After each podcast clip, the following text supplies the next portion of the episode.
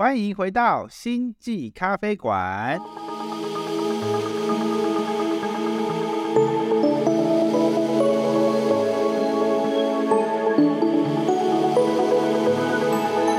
我是抬头文我是琪琪。我是杰森，，Hello，大家，我们回来了。那这一次呢，我们闲聊的时候呢，聊到了一个主题，就是跟肉欲有关系。啊，其实是欲望啊，欲望啊。只是我们就是想到说，哎、对，讲到欲望，大家最原始的欲望好像就是跟呃肉欲啊，然后跟我们的视觉上呢，就是看得开心，眼睛吃冰淇淋有关。叫什么六根六根，六根 六根不净，六根不净，佛教不净的东西佛六根不净的人们，哎，六根不六根不净的人们，然后我们就想说，哦，这个好像还蛮值得来探讨一下，说这个跟灵性啊，或者说，哎，大家在比如说修行的过程中，就是怎么去跟欲望相处，因为它本身就是一个存在的东西嘛，我不可能因为欲望或者说修行之后，我就发现，哎啊，我的眼睛就不会看这些东西了。是电视厕所 啦，有可能是买很多东西啊，啊，对对对，也可能是买很多对东西。另外层面的对欲望。对啊，没错，没错，没错。我们今天就是来稍微聊一下这一块啦。对，那大家看到就是，哎，最近或者说身边的朋友有没有一些就是欲望上的，就是哦一直在扩张、扩张、扩张，或者说，哎，我好像也一定要往这个方向前进。哎，我最近最近就是跟一些朋友聊天，然后因为你大家知道我老公是就是在 L A 这边是做电影的，然后哎娱乐产业啊，就是电影产业里面，大家常会讲到就是各式各样的 party。这是是欲望 party 吗？没有，就是就是你要认识人，其实在美国这边，就是你一个呃建立人脉方式，其实就是参加 party 或什么这些的。那在所以他们很多人就是可能就是会有，比方说业界的 party，就是有那种公专门就是公司办的 party，然后也有那种就是可能是私人举办的 party，但总而言之就是这边 party 很多。然后，但你一讲到 party，就是不不免俗就要扯到一些其他物质的东西，例如酒精啊、香烟啊，跟一些就是小朋友不能碰的毒品之类的 这种东西。然后，然后我就想说，但其实，其实因为我身边的人都算是，就是我认识的，就是在这个产业工作的人，算是就是可能生活习惯跟我比较相近，就是我们不太会去，呃，就是抽烟喝酒这些都不是套。但我倒是听说，就是很多是他们是比较就是严重成瘾的，可能是他们呃工作的时候都是在嗨的情况下，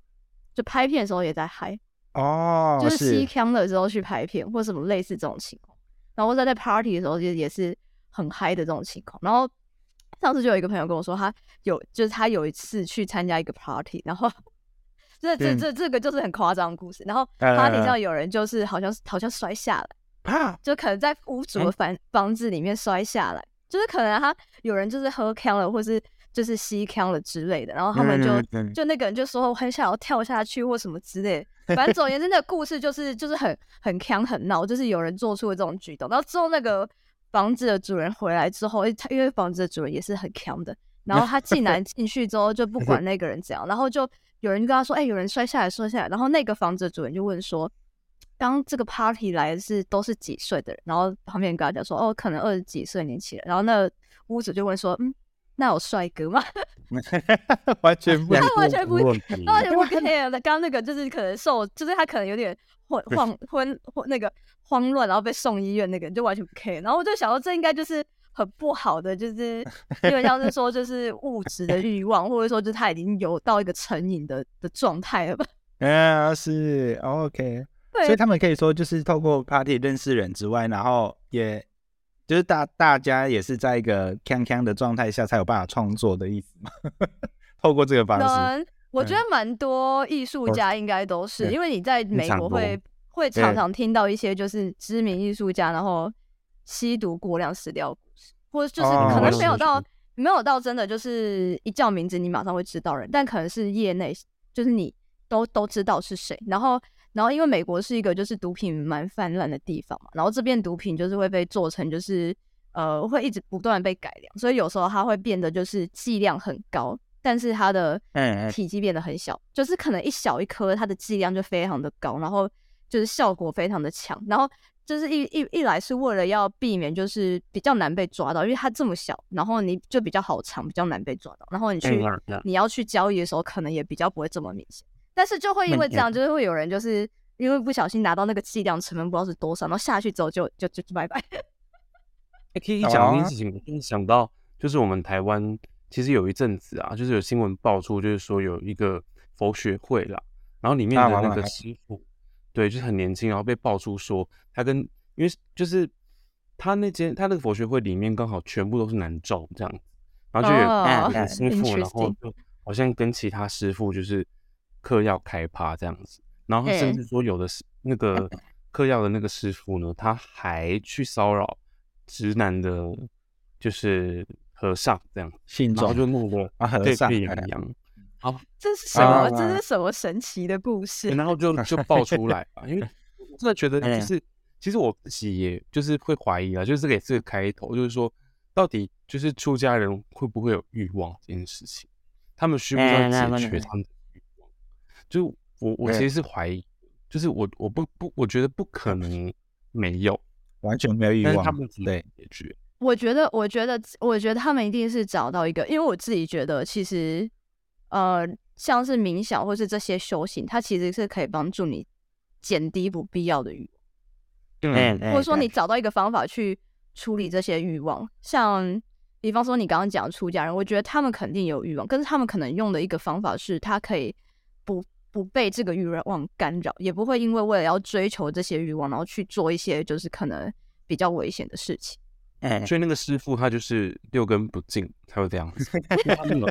我，那我觉得我觉得你刚刚讲的又让我想到，就是最近不是在讲，就是有一个什么邪教的纪录片吗？这里教，对，就是教就是一样，他也是在讲，就是嗯，但你刚刚讲的，就是可能佛教里面的修行跟其他一些我们讲一些邪教，可能这些邪教他们又更不注重，就是哎。所谓这些就是修行的法门或什么之类的。嗯所以他们又更更容易产生这些，就是呃，说实在你，我我觉得他们在创办宗教的初衷可能都是好的，但是他们是不是实际上有真的就是嗯在做修行这个功课，我就是大家不清楚，然后所以就会变成就变成那个东西是他们呃创立宗教变成他们一个欲望的延伸而已。对对对，但我觉得邪教产生其实也也是一件很有趣的事情，就是说，因为我在看那个社里教的那个纪录片，很多时候其实是，嗯，我觉得那个那个时候的事情其实都很像，就是说韩国那时候其实应该是说早期其实蛮社会蛮高压的啦，然后很多时很很多时候都一直在追求说啊，就应该说就是被西方影响很大，所以他们一直要找出自己的文化，所以我觉得某个程度上是，当天主教到到他们那边的时候，他们用了这个天主教或基督教到他们那边的时候，他们用了这样这样的一个呃信仰信仰的体系，可他们试图要去找到新的新的解释的模式，所以就是我觉得有有点像是说他们在解释的过程中，有些人就故意或者说他内心其实是呃抱有那样的欲望的，所以他就会说哦我是天父，我是怎么样，然后。你你就是要嫁给天父，你就要当天父的新娘。那我就想说，这是不可思议，就 是这很很瞎，我人会相信这个吗？你如果不是天父的新娘，然后你就不会上天堂。这件事情是嗯嗯一件很很夸张的事情。但是当大家在那样的时候，就是比如说有很很穷的人或者环境不好状况下，真的很容易去相信这些事情，非常容易去相信这些事情。需要抓住一个浮木的感觉。那我嗯我自己觉得蛮有趣的一点是说，就是呃，你要成为，不论你在任何宗教，或者是说你在任何理性修养里面，你要成为所谓的上师，就是或是什么大师这些的，或者说比较上面的人物，你其实都是需要经过一定程度的修持的。嗯嗯嗯嗯，但是我比较好奇，说是在这个过程中，他们怎么去处理欲望？因为有些人可能他的确成为一个大大师，但是他并没有做出像其他这些邪教的，就是带领者做出来的事情。那或许他们曾经经历过蛮类似的，呃呃修行的方式。但我就是蛮好奇，就是中间到底出了什么错？就是为什么有些人会变成就是 把自己的欲望放大，对，然后另外有些人就是直就是直接就是变成那种。昨天昨天我刚好不好关呐，我觉得，呃，呃哇哦，昨天昨天我刚好就是有看那个萨古鲁的那个 YouTube 嗯频道，然后它里面就是他在讲那个第三只眼，就是第六脉轮松果体这个呃器官它会有什么样的影响。对我，我一开始想说他是在要讲直觉力啊或什么的，结果它里面有讲到一个东西，就是他说我们透过一些瑜伽的方式或是呼吸法的方式，它可以去嗯触碰到松果体，然后去激活它，然后当它就是开始活跃起来的时候，会分泌一些物质，或者说我们也可以把它理解成成说，可能像我们运动啊，然后就会有那个多巴胺啊，我们就会喜悦嘛。OK。所以他就说，就是松果体分泌出来的那一个物质呢，会让我们达到一个喜悦的状态，或者说我们会说所谓的狂喜的状态。但它现在运作机制是什么？科学上还没有办法去验证。但是呢，会在这个样的过程中，这个喜悦出现之后，你就不会那么在乎说肉体上的欢愉。啊，所以你讲这个这个出现这个喜悦比较偏是精神层面的东西。没错，没错，因为像是哦，有点像是。我们在看那个《灵魂急转弯》的时候，嗯然后那个钢琴家不是弹了一首歌，他们在自动里面的时候，那的那个喜悦的感觉。对对对对对，所以就是当这个东西它是更深层，而且是更呃怎么说，持续比较长，而且你也知道说，哎，我有这个喜悦之后，我好像不用刻意的要再去追求物质上面的，不管是你可我们刚刚讲讲的比较性层面啊，或者说你一定要吃很。很好吃的东西呀，或者说你一定要买一个哇，让你觉得对享受那种的。没错没错，所以当这个过程中你享受到这样的一个，或者说体验到这样的一个喜悦感的时候，你自然而然的就不会去想要再追求那个，你反而会往这个方向去，嗯，就是修行啊，或者说修炼啊这样子。对对对。但是他他也提到说，当我们去体验到这个东西，不代表你就没有欲望。只是你比较不会重视这些欲望，或者说你不会一直想要追求这些物质层面的欲望，你反而会觉得说，哎，这才是我想要的。所以可以说，你看到了一个更高、更远、更大、更更美好的喜悦感，你会去追求那一个喜悦，你会去追求那个比较高的喜悦感。对，所以就是这一块，我自己也觉得蛮有趣的。像我自己一开始要改吃素的时候，嗯，我觉得很难。因为我一我是那种一开始可以吃一整只手扒鸡的，我觉得好好吃，好好吃哦，这样对。可是后来就是发现一件事情，我在开始上身心灵课程，然后开始静坐打坐的时候，就是随着这样的累积，一开始会觉得改很难，可是后来慢慢我就自然而然就哎，好像也没有那么想要吃啊。对我就会突然有一种就是哎，我不用为了好吃去吃东西，我可以为了。健康，为了我自己的营养的摄取去吃这个东西，对，我就不会那么追求说啊，一定要一个很好吃的东西。就像一开始我我跟朋友说，哎呀，我吃素，说哈，你这样子人生少了很多享受哎。我那我就超多人这样跟我讲的，我就想说，嗯，可是好像也还好啊。你知道，我就我就那个，哎，如果是以前的我，我会觉得说，对呀，这样我就不能吃烤鸡呀，我就不能吃什么什么什么海鲜大餐那种。哎，可是后来就想，可是我静坐的时候也蛮开心的。对，就是突然我们就知道说，哦，原来有哪一些东西是，嗯，我会往这个方向去，或者说我后来也发现说，我吃肉的时候，某些时候我的身体会不舒服，那我反而会追求是让我舒服，然后让我身心愉悦，让我身体轻盈的方式去生活，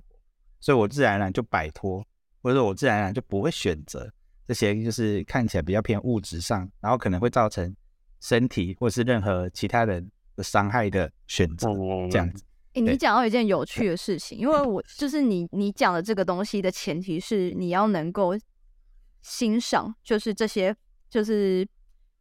不皮花的东西的精髓跟美味。哎，是是是，对。然后，但是我上次就跟朋友在讨论一件事，就是说，其实现代人的身体感官其实是呃被弱化，就是我们现在其实是有点类似。我们的呃，我们的感知能力跟以前的人是不一样的状态。因为比方说，我举个例好了，以前的音乐家，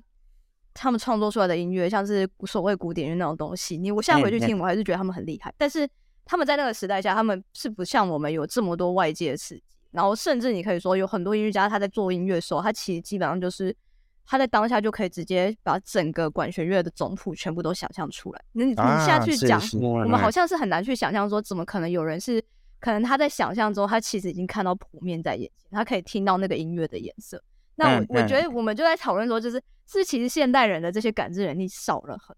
就是我们嗯当我们讲到像是联觉，联或者说我有嗯对，对联觉，或者说你有有比较强的感知能力或是直觉力，甚至是说有些人说哦，我可以感受到未来发生什么事情，我们反而会把它当做是一种，哎，你你很奇怪，哎，就是是你你因为因为一般人不会特别去强调我有这种感觉，但其实这个东西我会觉得那是以前的人类有，只是我们在可能、呃社会演进的过程，或者说我们在使用这些科技过程中，我们逐渐的就是去丧失掉这些这些东西的能力。嗯嗯嗯，那就回到刚刚文辉讲的那一点，就是哦，我们在吃这些，比方说吃素啊，或者吃健康的食物的时候，我们可以感到比较更高层的喜悦，所以我们不会再去追求一些可能我们讲的味道很重，可能别人吃起来好吃的东西。但是又回到一个问题上，有些人可能吃我们刚刚讲这些食物的时候，他不觉得那是好吃，他从里面是感受不到喜悦的。嗯确实，对那就会变成是他们只能依赖那些就是我们讲的口味很重的东西，哎哎呃，哎经过很多加工跟调味的东西，对他们嗯来讲，那可能才是他们真正的喜悦。嗯这就是变成一个蛮复杂情况。对，这这个这个部分，我上次刚好真有跟那个自然医学博士讨论过，我就说我就问他说，可是有些人他就喜欢吃重口味的东西啊，啊如果他喜欢吃，他吃的也开心的话，我们不是因为自然医学它不是只有啊、在身体上，他也讲到说就是心理层面，如果我吃这个东西开心的话，这样我们消化系统是不是它也会启动起来？他就说，确实，如果我们讲说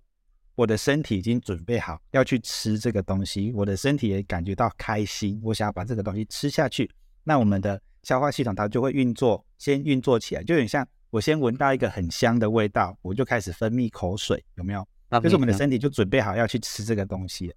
对，然后但是他说有一些东西确实，嗯、它有这样的一个呃运作模式，可是我们的身体要能够消受这件事情。对，举例来说，它可能呃听看到炸物、闻到炸物的时候，他就很开心。可是这个炸物，它有可能，比如说用的方式、烹调的方式，会让你的身体会去累积一些毒素不好的东西。你刚开始吃一点点，你也 O 还还 OK。可是我的身体如果真的累积太多的的时候，它就变成是你的味觉上会有一些呃麻痹。对啊，如果麻痹的时候呢，就会产产生那个呃，我在吃东西，我就变成我一定要吃很重口味的，然后甚至就是比如说，他说有一些香料很有趣，它是让我们可以把我们消化系统更更舒张开来的。可是呢，如果你的里面卡太多东西，你吃到这个香料的时候呢，你就会闻到自己大便的味道。从体内闻到是不是？对，对所以就是就就是他说，所以你为什么会讨厌那些东西？那就是因为某些东西它在帮你疏通的时候，你里面累积的东西正在跑出来，所以你反而会觉得说这些好的东西你是无福消受，所以你是觉得不好吃的。嗯，你吃了一段时间我之后，觉得就是就是良药苦口，哎对对对，就是这个概念没错。嘿，但是如果你我们我们的观念如果还是放在说我只呃追求当下的这个吃的快乐的时候，没有去看到后面或者说你前面的累积，导致你吃这个东西会有这种感受跑出来的时候，我们就很难看见哦，原来我的身体有出状况，所以我还是持续的去追求这些我想要吃的很好吃的东西，这样。你知道，就是小时候，其实我常常会听大人在讲一句一件事情，就是说，你看猫跟狗为什么会去吃草，或者是他们会去找东西吃，就是他说，因为猫狗知道自己的身体状况怎么样，他会知道自己需求是什么，所以我觉得，我觉得那我觉得其实蛮有趣的是说，就是我那时候突然想一下，想讲到一件事情是，动物都有办法很觉知的知道说自己需要什么，所以去吃什么。那我觉得人呢，有没有办法？就比如说，我是不是觉得很累，然后我就会觉得好像什么东西特别吸引我，那这个东西刚好是有食补的疗效。我后来蛮相信这套，有，我跟你说真的有，因为我有发现，就是嗯，比方说我在肠胃不好的时候，我会下意识就是知道要避开什么食物，然后跟我会嗯知道，就是我会有一个感觉，就是我现在嘴巴里面很需要一个味道，但通常这个味道都是。嗯，比方说是新鲜的水果、新鲜的植物，不是加工品。所以像我，比方说我熬夜起来，我一定要吃水果，我一定要补充维他命 C，我就会嗯觉得我今天想吃酸的，我很想吃柠檬，我很想吃橘子这种东西。就是我熬夜起来，我一定会有这个感觉。然后我非常清楚知道，就是就是它就是一个身体在告诉你说，哎、你昨天熬夜，所以你今天要补充维他命 C，然后你要吃 B 群，你要吃什么？就是类似这种感觉。而且通常你会渴望这个味道，通常这个东西，这个食物都会是，比方我刚刚讲的新鲜蔬菜水果，没有加过，没有经过很多加工的对东西，然后你会突然想起那个味道。我之前听了一个朋友讲，他还很爱喝酒，然后他就说他宿醉起来的时候啊，他就会有一个我好想喝蛤蜊汤，我好想喝蛤蜊汤。结果后来就真的发现蛤蜊汤它可以解宿醉。蛤蜊汤可以解解酒啊，蛤蜊汤可以解酒。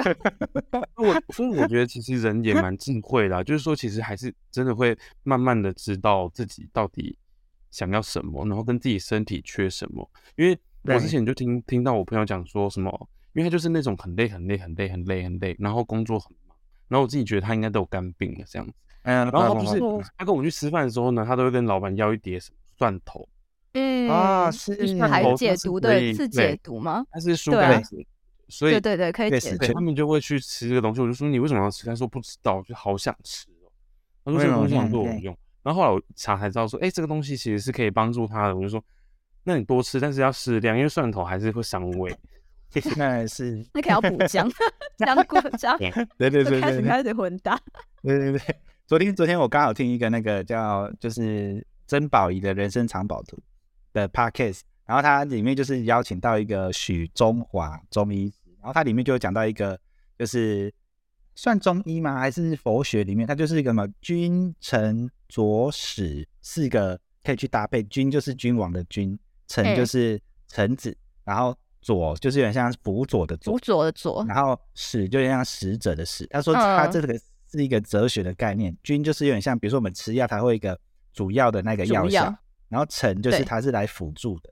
然后嗯佐就是让这个整个东西它可以更好的运作，然后使的话就有像是我先有一个东西出来，然后让你知道说君要来喽，哎，哦，所以就是一个这像味觉上的一嗯些这种药引或者是什么之类的。对对药引对，所以他说就是这个东西，它基本上我们在吃一个药，或者说任何呃想法的时候，你都可以用这四个东西下去做结合。对，所以就是刚刚讲的，哎，比如说我们菌就是那一个蒜头，对，然后它它就是可以后面就可以去做一些辅助，对，或者说我们吃一个药去铁药的时候，哎，我们自己知道身体的状况是什么煮，煮汤啊、蒜头汤啊对对对对对对对，之类的这种。怎么去做搭配，然后我们就可以有一个系统性的概念，然后看我们整个身体啊，整个需求啊是什么，然后可以做这这样的东西去做，哎，抓抓一抓，然后一起放在一起。对，比如说可能我今天觉得说，哇，我现在想要调整我的生活作息，比如说我常常熬夜，安，那君就是那个嘛，早点睡嘛。可是我一开始还可能 很难早早点睡。对对对对，但是我可能需要一些东西来辅助嘛。好，我可能啊、好有一个简单的音乐让闹钟啊，我好入设闹钟睡提醒。啊，对对对对对，嗯就是这些东西，你就可以把它搭配使者。就是那个闹钟提醒，对对对对，或者说哎，我十点半的时候开始响，没错没错没错，该睡了，该睡了。哎然后环境会把它弄得很舒服，这样子哦，OK OK，我就很想要进到这边休息睡觉，我不会那么排斥啊啊，或者说手机就先丢旁边，我就不会一直看手机，然后看到又熬夜。对，像这个概念，它就是用这个方式，我们可以去想，因为它我们常常会遇到一个状况，我想要去嗯、呃提升某一方面的能力，我都只会想到一样，有没有？就是我要运，我要健康，我要运动，我就只想到一个，但我不会用君臣佐使这四个东西哎，西我觉得。他的这个想法蛮好，嗯因为其实会蛮，我觉得应该蛮多人会遇到一个，就是我要改变习惯。对，比方说我要从这里变到这里，然后突然中间就什么都没有，就好像是一下子要到这边，但其实前面会有一些小小的辅助，比方说我像我刚刚讲早点睡这件事，你嗯嗯嗯我你不可能就是你今天说好，我今天要十点睡，大部分人都绝对不可能，就是我今天一讲我十点睡我就做到。但就像文辉刚刚讲的，就是要早睡，其实可以从很多，比方说你先调整你，呃，比方说睡前的一些习惯啊，像是先设定闹钟，或者就是在睡前的时候洗澡，或是就是把工作提前结束的，就是慢慢的渐进式的进到那个习惯里面，而不是我一下子就跳到就是哎、我现在十点赶快去睡，可是这对对个睡大部分人都觉得睡不下去。没错，我觉得这个这个概念就蛮蛮有意思啊。像我们今天就是讲欲望这一块嘛，很多时候我们就可以去看一下，比如说，哎，好，我现在就是很肉欲，我现在就是对性的渴望很强，我就一定要每天做什么事情，这样子每天要发泄这件事情。好，那我们可能就可以去往这个方向去前进。哎，到底是比如说可能一方面是，哎，我有这个欲望到底是来自于哪里？我压力大嗯，所以我觉得我要追求这个短暂的快感。啊、或者说有，当然有些人不是性嘛，有些人可能就是往那个呃就是喝酒啊、酒精啊这些，或者说打游戏啊这个方面去的。这样，那我们是不是可以用一些方式去意识到这件事？那我可以用什么方式去调整？对，啊，我们讲灵性嘛，讲修行嘛，哎，打坐很好用啊，大家。我冥想其实蛮好用的，对，因为我最近在尝试借手机，就是就是就是我不知道大家会不会去看，就是你的每每个每每天使用手机时间是多长，但是好像有研究显示，大概可能有大部分人就是可能两三个小时以上吧。对，然后我最近就想要尝试减少，就是使用这些，就使用手机跟滑 app 的时间，然后所以我就设定了，我就设定了很多那个，比方说我这个每个 app 加起来不能超过半小时，啊，他会帮你关起来这样子。他说：“哎，你的那个时间到喽，然后你你可以选，你可以选择就是忽略它，或是你可以选择好，我今天就到此为止，然后所以我就来到此为止，然后就把它放一放然后我最近想说就是。其实你其实你要问现代人，就是如果你不拿手机的话，你要做什么？可能大家会瞬间会想不到。就像我可能会说哦，我要去看书啊，或者我要去弹钢琴。但是如果你不是有这些兴趣的人，你可能会突然就想到说，那我不用电脑，或是我不在电子产品前面的时候，我我我平常都在做什么？然后所以我我今天就去邻居，就是他们就是做那个叫什么？就是因为他们要搬家，所以他们在车库就是出行他们东西，然后我就买了一个小的魔术方块啊，然后我就想说好，就如果我现在在滑手机的时候，我就反正我就是一个，就是你知道那个就是一个手手痒的动作嘛，那这样我就拿魔术方块起来转一转，就可以让我避开滑手机这个过程。指尖陀螺，就它这其实就是找到一个，我觉得我我的使用的方式比较像是说，我知道我这个我想要戒掉这个成瘾，但是它不是一个很快速。因为它是一个已经是行为上的习惯，所以你要 最讲的一个方法就是手机不要放身边嘛，就是因为它不在你身边你就看嘛。然后第二个方法就是让这个动作被其他行为取代，比方说像我讲，就是我如果想要碰手机的时候，我旁边会先看到魔术方块，所以我会先拿魔术方块起来转。但因为转魔术方块是一件很有趣的事情，你看转一转就就超过十分钟，好，那你这样今天就减少了十分钟划手机的时间，是不是很值得？对，我觉得这一块就是。像刚刚我们讲很多的东西，你可以先去做小替代，然后在一些生活习惯上，或者说刚刚的想法上，比如说我滑手机，后来你可能会发现，哦，我是一个想要焦有一个焦虑感，想要一直追大家的东西。对，那我发现一件事情，就是嗯，现在研究也开始慢慢越来越多了，像静心冥想的时候，它可以让我们大脑的一个区块，就是运作那个焦虑感的区块，叫做后扣带组织嘛。那一块它的活性降低，嗯，所以这个就变成根本上的让你的焦虑感降低，所以你不会为了要去追求很多东西去做很多呃成瘾性的行为，嗯嗯啊，然后你你这个降低之后，那我们的那个喜悦感，他说大脑里面有一个喜悦感的地方，它也会开始运作起来，所以就是这个也就变成是，哎，我们也可以在生活上加入一些，比如说像是冥想啊的元素进来，所以它它会变成是。嗯，很大范围内，因为比如说，可能我们有很多行为，它都是跟焦虑感有关呐。对，所以是一个补偿的效应吧。因为像你刚刚讲，就是划手机，就是因为你因为获取资讯，其实会带给你一个有点像是奖励机制的感觉。就是我看到什么，我得到什么，它立马是一个我我只要呃，就是蛮多人都会有这种啊，资讯教育，就是我我有看到，就表示我吸收到，所以我没有错过什么，类似这种感觉。然后像你刚刚讲呃晚睡这件事，其实。也有研究是显示说，会晚睡人其实就是因为他可能白天他有一些东西没办法被满足，所以他透过晚睡来做他自己开心的事，来达到一个补偿的效果。对，确实。所以这些欲望我觉得蛮有趣的，就是他都会有一个背后的呃焦虑感，或者说，哎，我我有一个想要去达成的喜悦感，可是这个喜悦感它。我们可以开始有多一点觉察，说这个喜悦感它会不会影响到我们自己的生活，或者说让我的身体健康变得不好？那我们是不是可以往就是刚刚讲的啊，静心冥想这一块？诶，它对身体好，而且又可以多方面的让我们的就是生活越来越好。嗯，专注力又提升，我好像还是是一个我觉得哇，CP 值很高的一个方式啊。我觉得真的冥想 CP 值很高。然后我觉得我们这边讲半天，好像是，像大家都会真的去冥想一样，其实好像也没有。其实根本没有。对，我就是带带一点，让大家有一个意识。我觉得这蛮有意趣、蛮有趣的地方，就是在我之前一开始想要推冥想，大家都说啊什么东西啊，这是宗教行为嘛。可是开始你看哦，如果有人焦虑，如果有人需要去咨商，然后咨商师就开始跟人说啊，你要开始冥想哦。对，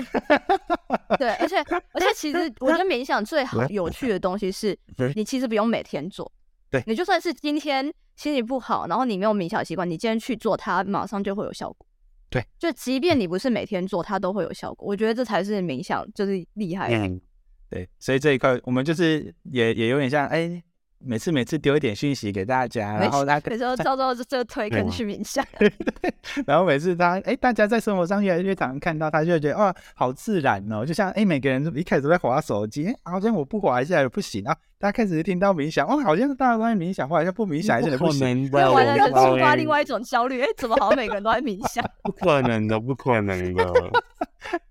让大家习惯，不会觉得说，哦，这是一个很奇怪的事情。然后就是在那个资讯爆炸的世界，就是我们已经 每天都要接受那么多资讯，然后我觉得人也一直在习惯，就是每天就是要接受那么多资讯的时候，其实我觉得，尤其是好，我们今天可能又谈到很欲望、很肉欲这块好了。对对对对。推特这么多、这么的风行，然后这么多账号都在做，就是黄色的事情的时候，然后你就会觉得说，哇，每个人都在做，哎，怎么每个人都发生这件事情，每个人都怎么样的时候。我觉得人就会意识，我好像觉得说，哦，大家都有，我怎么可以没有？或者是大家都这样子，我怎么会？这就是某一种，我觉得，因为不满足是从视觉里面去获得之后，然后我觉得没有办法被满足这一块。然后，但我觉得这个做这东西要回到一个根本，就是就是我们把自己的想法投射在外面。没错，没错，真的没错。对，，Jason，你继续。不是我，我那我前阵子就听我朋友讲说，他去他去参加一个什么弹吹啊，弹吹，你有听过吗？对对对，我知道，知道，知道，这样弹 吹。这个这个争议很多啦，但是就是跟我讲说，他就参加参加一个弹吹这样子，然后是男男的弹吹这样子，然后就说，那那所以弹吹是在做什么？然后他就跟我讲说，哦，我们就是一开始就是他跟我讲说，因为他就说他有性成瘾这样子，然后我就说，那性成瘾你。弹吹可以解决性成瘾吗？他说老师说可以，那我就说那老师说怎么解决他？他说喂，嗯，他他们透过就是就是两个人裸体这样子，就两个人都要不穿衣服，然后老师就会透过就是身体，然后去帮他就是按摩，有点像抚触，然后放大他的敏感带，但他不，但是他他们他们说就是老师会一直挑逗他，然后挑逗到他就是一直在那种很。性欲高涨的情况，是不会不会射精，或者是不会有任何最高潮的行为这样子啊。那那这样结束之后，你有觉得很 peace 吗？他说当下觉得有，因为他说他们在做这件事情结束之后，其实最后是会回归到冥想这这块，有趣。他会觉得说，哎，他好像嗯觉得很开心，可是他觉得他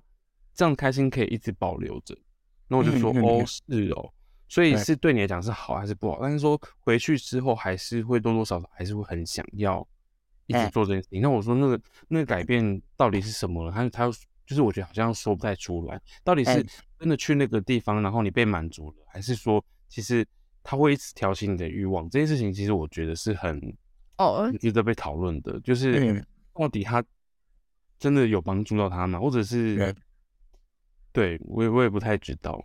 这一块我我之前有一接触到一位弹吹老师，然后他他他他们他比较是像是是男女的，他不是男男或是女女的。对啊，他说要做这个课程，他要很小心，因为就是小心的点就是在说每个人的认知，他可能来会觉得说，哎，我可能是往欲望的方向去。对，可是他说这个观念很重要的一个点是在于说，我们重点还是在刚刚讲的那个内在的喜悦。比如说，为什么他在做完之后要冥想这一块，就是让大家知道说，哎，我不是单纯的发泄欲望，而是在这个互互动的过程中，你可以体验到那一个就是内在的喜悦感，嗯嗯，跑出来。就像，哎，我记得好像有一些唐卡上面，你也可以看到父佛母佛，然后他们就是交交交，就是坐在一起，对对的那个唐卡。对，所以就是欢喜佛，欢喜佛，欢喜佛。对，所以它它的概念，它的概念就是说，其实这个过程中，比如说我们会讲第一脉轮是呃呃那个原生家庭海底轮，然后第二脉轮就是性生殖轮，这个东西它它其实需要被启动能量。对，但是不嗯。代表说我们这个能量启动起来之后，我就让它在这里发泄出去了。它可以是往上冲的，可是这个理理论很深嘛、哦，对，大家可以去看那个脉轮全书，因为它里面有写说，就是、嗯就是第二个脉轮生殖轮这个能量，其实它讲的不是只是单纯就是性啊欲望这东西，其实蛮重要一点是它是要你要怎么让你自己感受到愉悦，嗯就是包括说你刚刚讲的弹吹练习，或者嗯。说、呃发泄自己欲望这一点，就是它其实有很大的过程，是因为我们在满足欲望的当下，我们是觉得开心，就是是那个愉悦，但是这个愉悦的等级是就是。嗯是有分不同种层次的嘛？因为你跟你所爱的人去进行性爱，你们两个是心意交通，就这个愉悦感肯定是比那些就是嗯随便的一夜情的那种感觉还要更好。那嗯其实他们在讲，就是第二，就是你要去了解你的第二脉轮，其实不只是呃光是发泄欲望，而是说你要怎么了解，呃，嗯怎么去满足你自己跟你自己的关系，你这个嗯关系是愉悦，然后再来是你跟其他人关系，因为它牵涉到就是呃跟其他人能量上的连接嘛。这样的关系里面，你要怎么去找到这个愉悦感跟亲密感，而不是就像我们刚刚嗯讲，就是啊，我就是我有性成瘾，然后我去发泄欲望，就这样。对，所以刚刚提到说，就是呃，弹吹它是一个呃，它其实在修行里面，它也算是一种法门，对。但是嗯就就跟我们学很多修行的东西一样，如果你你也走歪了，你就会很很多说哦，我修这个，我就是在开启我的神通力啊，我要去就变预言社里教，嗯对，就变这样。然后大家如果他就是他是往自己欲望的方向前进，而不是往就是比较呃，哎，我怎么把这样的能量可以再往嗯上流通？因为其实我们讲脉轮，它其实是一个从从下到上的一个能量串接。所以你刚到第二脉轮，你就把它发泄掉了。对，而且还有蛮重要一点是，呃，大家应该知道，就是从下往上这个概念叫什么昆达里尼嘛？对就是昆达里尼的能量这样往上。那其实它很重要的是，这个能量它是一个创造力的能量，所以它不是像嗯文辉刚刚讲，就是哦把它发泄掉就没有，没没有，你是要用这个能量去往上继续开启 嗯你上面的脉轮，然后去嗯活出一个有创造力的人生。嗯啊，当然有一些就是嗯、呃比较飘一些些，他可能是都是在上山脉轮，他都很讲很灵性，可是就是做的事情都不很不落地，这样，那可能就是需要行啊，对也不叫叫他去吃肉，叫他去吃肉，然后那个真的要吃肉，OK，好，那么强行落地。那就强行落地。好，那么今天大概就是跟大家聊欲望跟所谓的冥想或者说修行灵性到底有什么样的关系，大概就聊到这边啦。那大家如果觉得有我们讲到的哪一个部分你觉得很有兴趣，然后很想要再往下延伸的话，也可以在我们的 podcast 留言或者说寄信箱给我们哦。OK，好，那么今天的星际咖啡馆就到这边结束喽。我是台中文，我是琪琪，我是 Jason。好，拜拜。拜拜拜拜。